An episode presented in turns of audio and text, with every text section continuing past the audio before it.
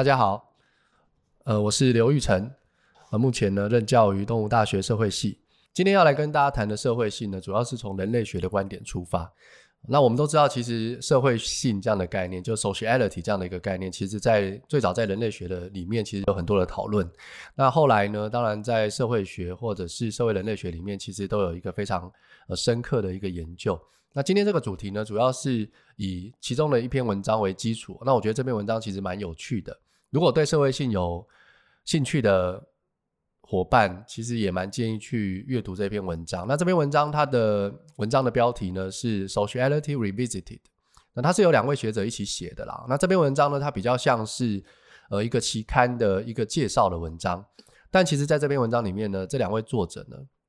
有一个叫做 Nicholas Long。一个叫 Henrietta Moore，这两个人呢，他其实有综合性的提出一些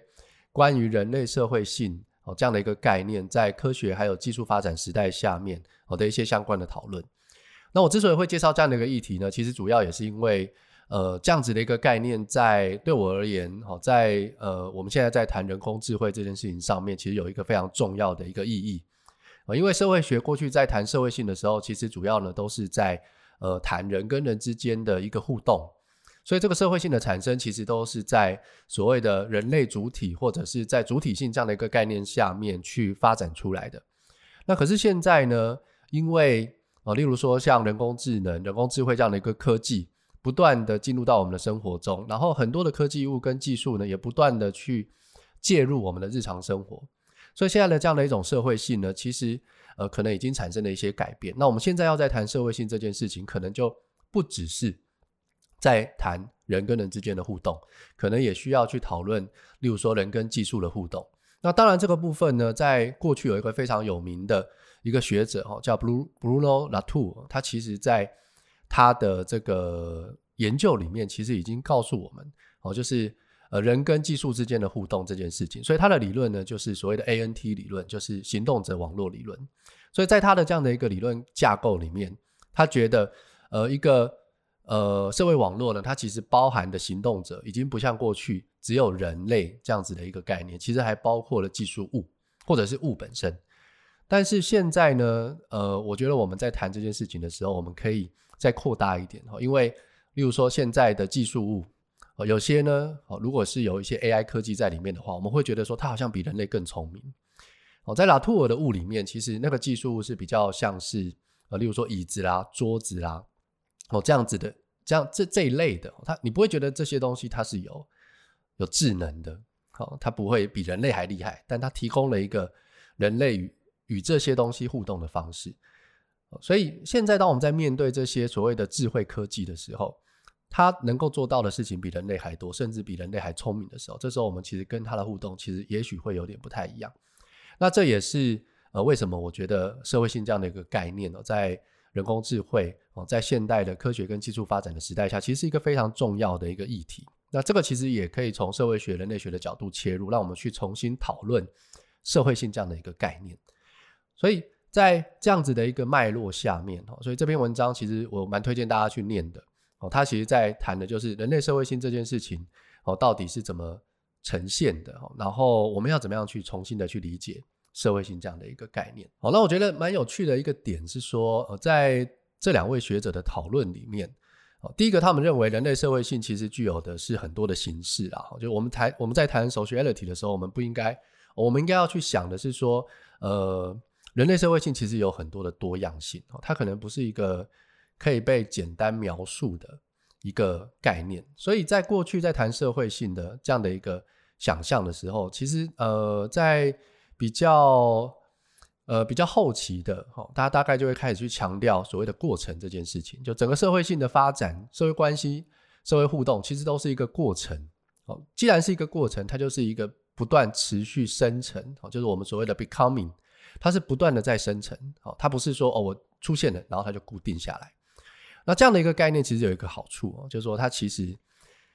在最近这这几十年来，其实它大大的影响了社会科学或社会学对社会结构的一个讨论。所以以前会认为说结构啦，哦，然后呃，例如说有一些呃跟社会有关的规呃规定啊，或者是一些法，它好像都是固定的。它好像不能改变。但其实，如果你把它从一个过程的观点去看的话，它具有的那个动态性，其实就会让我们去思考，其实没有什么东西大概是不能改变的。它其实都是一个很动态的一个呈现。它过去是这样，但是不代表它永远都是这样。那这个其实就带来了一个非常呃具有解放效果的一个一个一个结果。它，所以我们现在其实，在谈社会关系的时候，其实。呃，大概比较不会去很快的去把某些结构或者是某些事物，把它认为是呃是固定的。所以像这样的一个理论呢，哈，像这样的一种对人类社会性的讨论，其实它某种程度上关注，而且能够希望能够解释的，其实就是人类社会性这样的一种多样化，而且它的可塑性，当然也包括了它的脆弱性，哈，因为它既然不是固定的，既然它有可能被改变，哦，那它当然就具有一定的。脆弱性，好，那但是它也同时包含了可能的这种所谓非恢复的能力。我就既然脆弱可以被打破，但它其实是可以透过一些方式来恢复的。所以这两个作者其实我觉得他给人类社会性的一个定义，我觉得蛮有趣的。他把人类社会性这样的一个概念呢，视为是一个动态的关系母体。好，在在文章里面他用的是 dynamic relational matrix。所以在这样的一个 matrix 里面。他他们认为呢，人类的主体其实是持续的，透过共同生产，然后持续可塑造而且有弹性的方式来进行互动，而且透过这样的互动呢，人类主体他能够知道他自己所生活的世界，而且他能够发现，呃，自己好在世界中的目的还有意义。我觉得这件事情蛮有趣的哦，就是说，其实这跟呃社会学家 Max Weber 其实在谈意义生产这件事情是。有类似的哦，因为对 Max Weber 来讲，人类跟其他动物、好其他物种不一样的地方，就是人类其实它可以生产意义，哦，它有具有这种所谓生产意义的能力，所以它可以赋予它接触到的事物现象，它可以给它一个解释，哦，它可以给它一个意义，它可以告诉自己说这件事情为什么会这样，它可能因为什么样的原因。那这样的一种意义的赋予，其实只有在人类这个物种里面，好像。才存在哦，所以这个也是我们在谈人类跟其他物种之间的区别和一个很重要的一个概念。那当然，从这边大家就可以去想象，就是说，呃，当我们在面对一个人工智慧的时候，我们人类有能够生产意义、赋予事物意义的能力，那人工智能可不可以？人工智慧这样的科技，它能不能够做到这件事情？那这个也是我们在谈我们。一直在想说，呃，我们要创造出一个能够像人类一样思考的这样的一种人工智慧的时候，它所应该要具有的能力，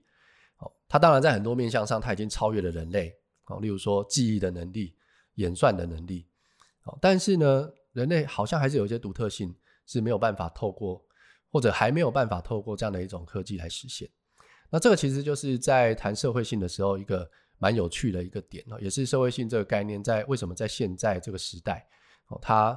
更具有它意义的一个原因。所以从这两位学者对人类社社会性的一个定义或观点出发，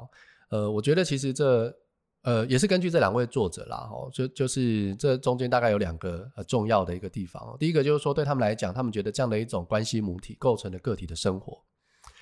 那个体呢，它也有具有进入这样的一种关系的潜力。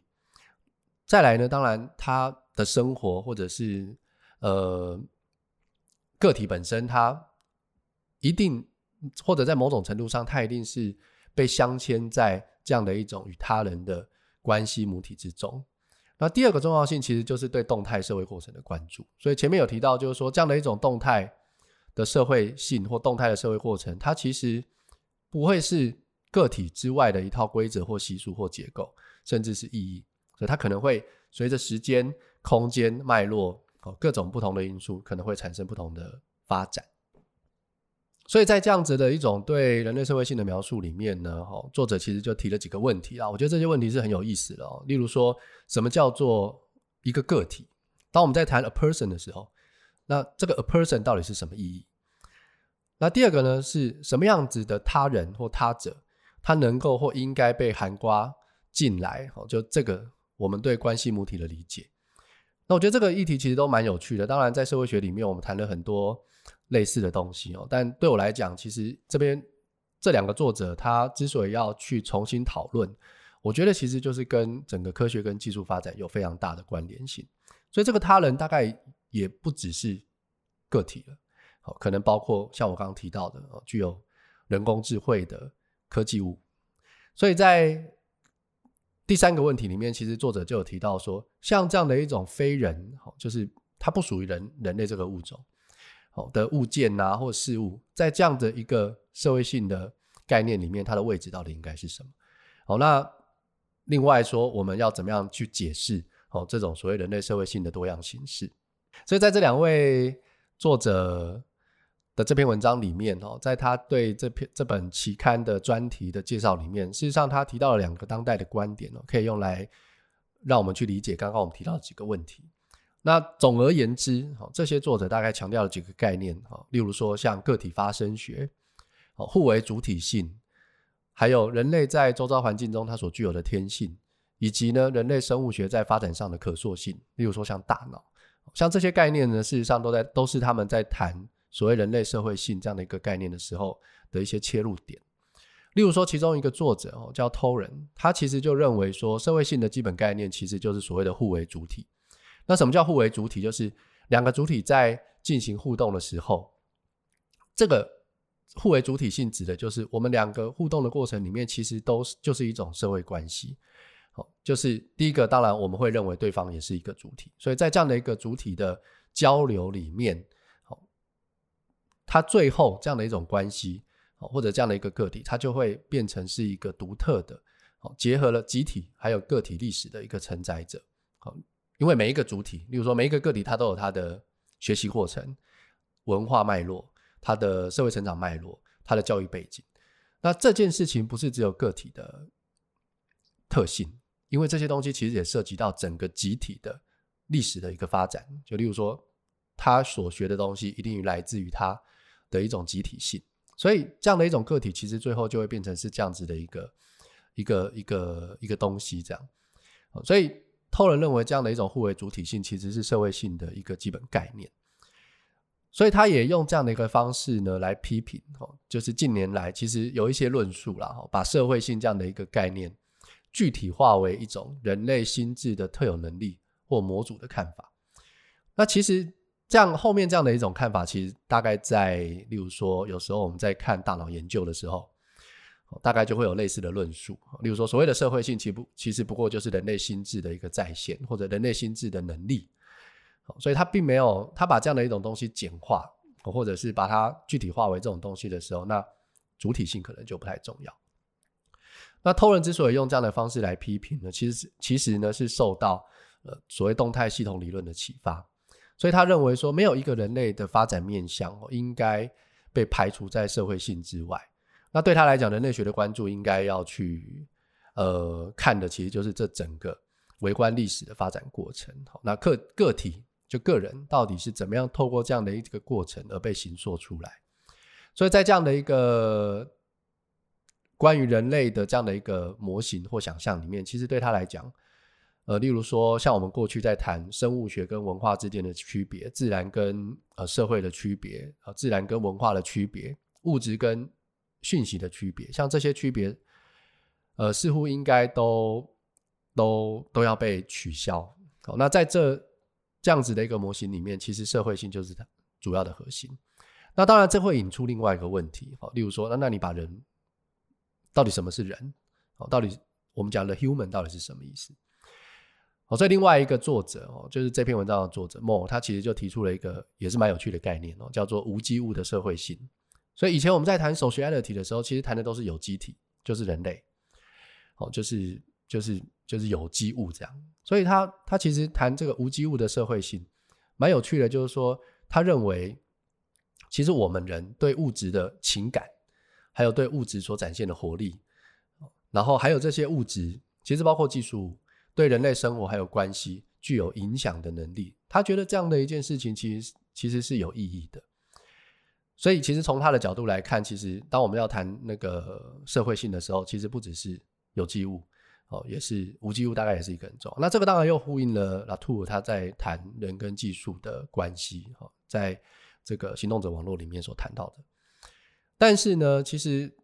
虽然莫他认为说，哎，物质好像也应该要被放到这个社会性的讨论里面，但他觉得这样并不会去影响到人类社会性本身所具有的独特性。例如说，我们现在在谈这个 social robot 或者是 social bot 社会机器人的设计上面，他觉得其实工程师在设计这样的一个东西的时候，他所指出的其实，呃，就是这种所谓的自我生产跟人类的这种互为主体性的发展，它其实呢是在。培养一个可以供辨识的、可以被看到的一个人类社会性的动态脉络中的意义，我觉得这其实蛮有趣的。就是说，其实当你在设计机器人的时候，你你其实一直不断的在想到底人是什么，人怎么在线知识，人怎么样互动。那其实甚至包括现在在谈这个情感计算，怎么样让机器能够辨识人类的情感认知，然后呢，辨识出来之后，你还可以互动。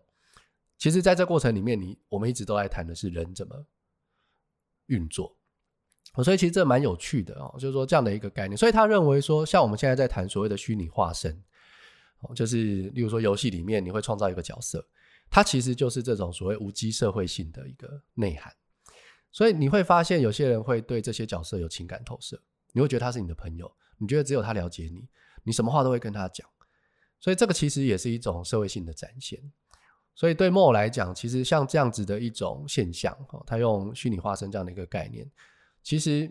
某种程度上，它也是一种人类的这种所谓对于社会性的这样的一种想象。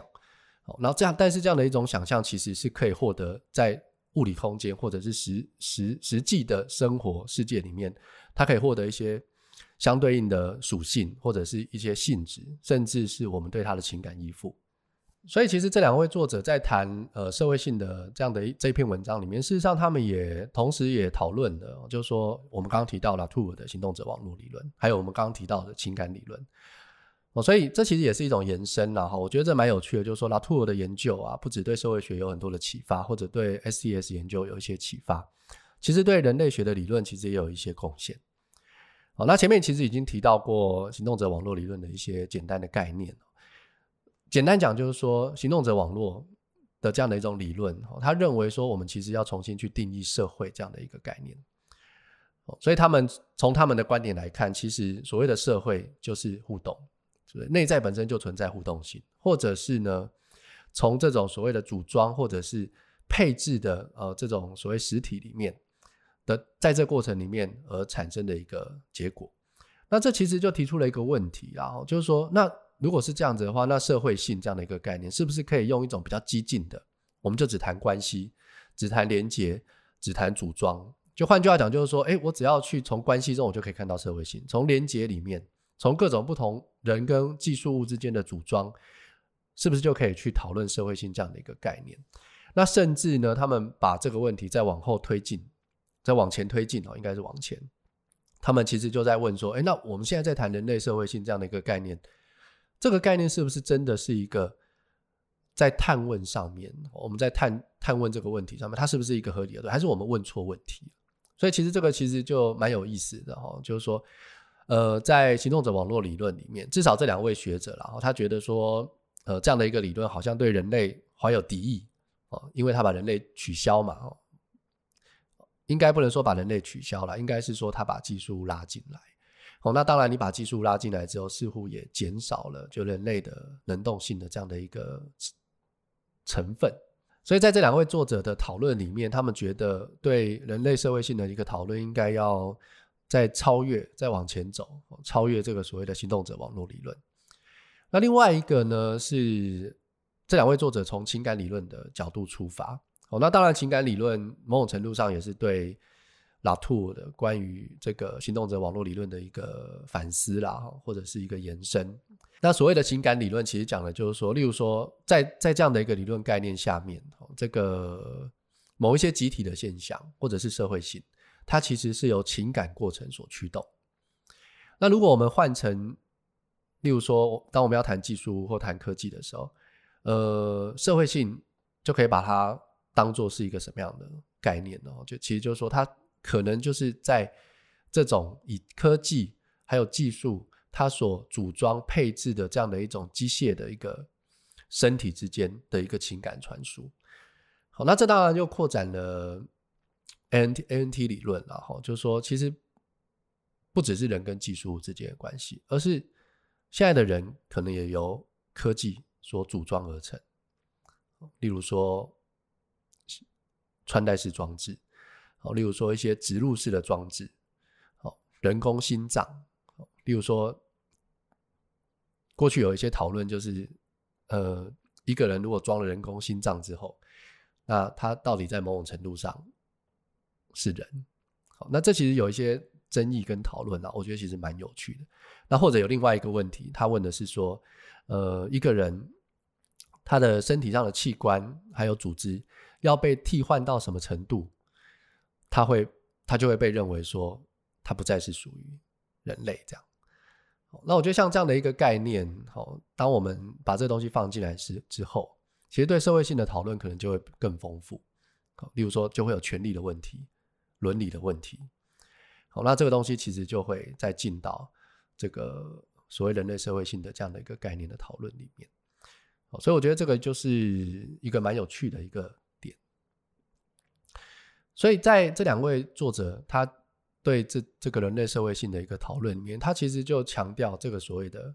情感性的这样的一个基础。那这个情感性到底是指什么呢？其实就是一种伦理的想象。我们人透过这样的一个想象去建构或者去理解跟他者的关系到底是什么。那当然，这个跟他者的关系对人类来讲，他可能都是透过所谓的身体经验，来去培养理解意义，还有互为主体的这样的一个知识。那这个就也是蛮有意思的哦。就所以对这样子的一个讨论来讲，所谓的情感，它好像也不是先于社会而存在，它必须要，例如说我跟你的关系，我跟机器的关系。这个有时候是透过想象的伦理的方式来去进行，你你可能当下你不会认为说，哎，我好像真的有做一些情感的投射，可是你会去想象我跟他的关系到底是什么。当你太过依赖跟某一个聊天机器人聊天的时候，啊因为这是我自己的研究场域啦，所以有看到过一些例子是说，哎，他觉得他最好的朋友其实就是某一个聊天机器人，他觉得他。最了解他想要什么东西，他可以给出很好的建议。那其实社会性也在这样子的一种对情感经验的关注上面，其实也获得实现。但其实这某种程度上，其实也是可能是一个想象的，或者是一个透过身体的方式来去经验的。所以最后我们要谈的是说，呃，对莫尔来讲，就是说这篇文章的其中一个作者，好，他说。人类社会性里面有一个很关键的元素哦，其实我们很少谈到，哦，也就是这个人类呢，其实会倾向于这种所谓实际性的能力，哦，他用的英文是 actuality，然后还有那这个实际性的能力其实是什么？就其实就是赋予想象的事物跟心智哦一些意义跟重要性。那这个其实也可以回到，其实也可以呼应 Max Weber 刚刚提到的那个赋予意义的能力。而且更重要的是说，这样的能力对莫来讲，它是透过这种所谓伦理的想象，哦，透过这样的一种实践来去部署在这种所谓人类社会性的讨论里面。所以这也是为什么，就是说对他们来讲，虽然动态关系这样的一个概念是重要的，可是也许我们还需要再讨论一些在这样子的一种关系母体里面的其他面向。哦，那当然，就像例如说我们刚刚提到的情感。所以以上呢，大概是对这个社会性的一个概念的介绍。为什么要在这个时代？